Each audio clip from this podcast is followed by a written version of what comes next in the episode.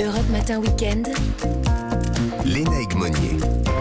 7h10 sur Europe 1 et alors que la ville de Paris se prépare à accueillir les Jeux Olympiques de 2024, eh bien l'avenir des festivals estivaux interroge. Les organisateurs ont demandé à la ministre de la Culture de trouver euh, des solutions afin de garantir leur maintien.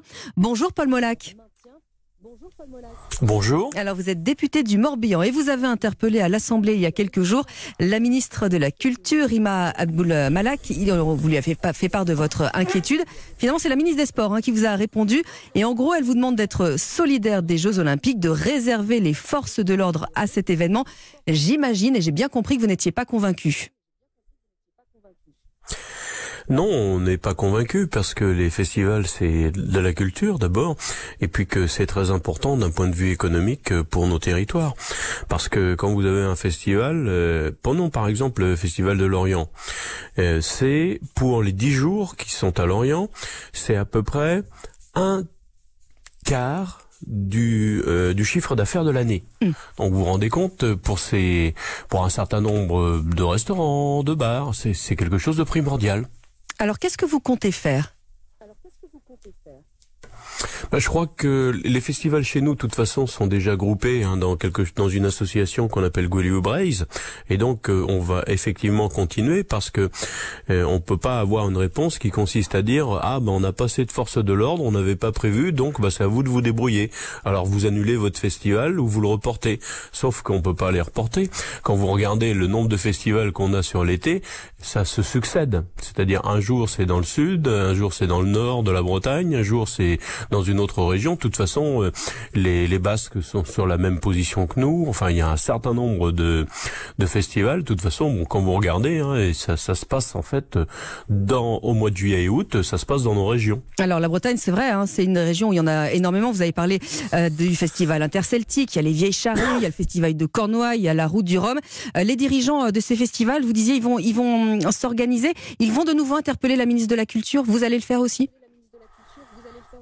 Oui, alors je pense que c'est, vous savez, c'est le ministre de l'Intérieur qui avait un peu euh, jeté le pavé dans la mare en disant qu'il y aura pas assez de force de police, donc euh, il faudra supprimer certains festivals.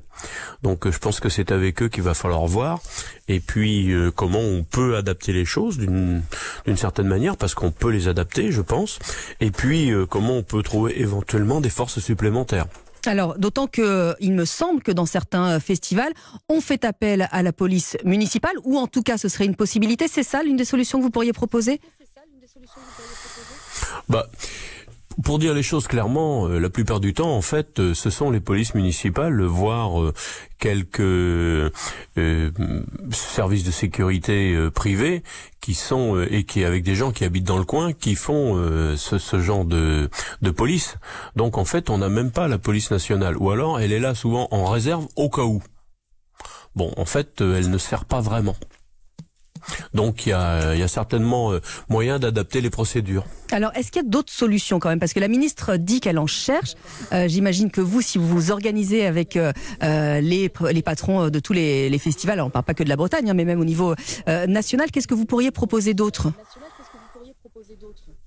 alors pour l'instant, euh, je crois qu'il faut qu'ils en discutent entre eux parce que euh, ça a fait l'effet d'une bombe un petit peu il y a 15 jours quand le, ministre de l'Intérieur a dit que bon certains festivals s'est supprimé.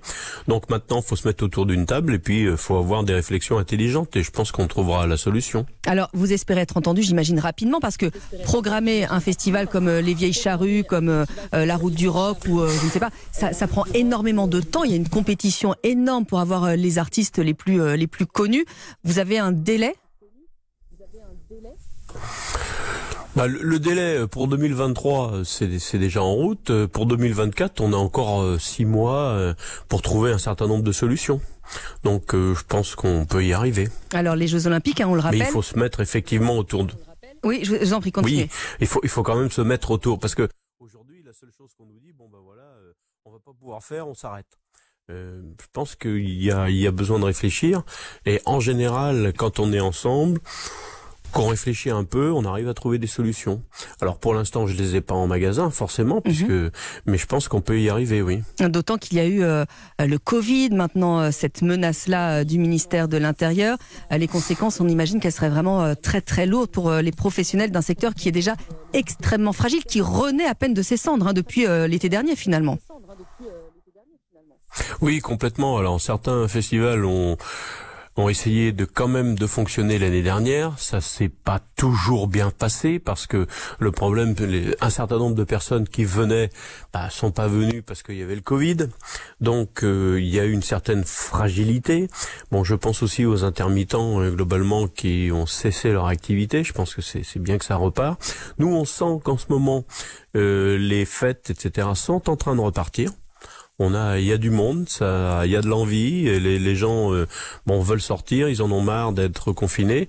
Donc, hum, je pense qu'on on, on est sur quelque chose qui, qui repart. Donc, faut pas casser la dynamique. Et une dynamique, ça se pré- prépare évidemment. Alors, on le disait tout à l'heure, hein, les Jeux Olympiques, c'est entre le 26 juillet et le 11 août, mais entre le passage de la flamme et les Jeux Paralympiques, en fait, il faut compter du 23 juin au 8 septembre hein, 2024, si j'ai bien compris. Donc là, effectivement, pour vous, c'est impossible de décaler. Il faut maintenir les festivals sur les périodes scolaires, sur les vacances. Oui, oui, oui. Il y a, pas trop d'autres solutions parce que euh, vous, vous voyez bien qu'on va pas tout remettre au mois de septembre. D'abord, les gens sont pas forcément en vacances. En plus, euh, faut bien voir qu'un certain nombre de festivals, c'est une attractivité. Les gens viennent dans telle région parce qu'il y a ce type de festival qui peut être euh, très différent parce que ça peut être du rock, ça peut être de la musique traditionnelle, ça peut être euh, de la musique classique, etc. Donc euh, on, on peut pas remettre les festivals comme ça et les mettre tous à un moment donné ensemble. On va avoir les mêmes problèmes de trouver des bénévoles et de trouver aussi euh, des, des, des- j'allais dire des, des forces d'encadrement. Eh bien, merci en tout cas d'être venu en parler euh, ce matin sur Europe 1. euh, Paul Molac, député euh, du Morbihan, et vous avez euh, entamé un combat euh, pour la culture présente en 2024 en dépit euh, des Jeux Olympiques. Merci à vous.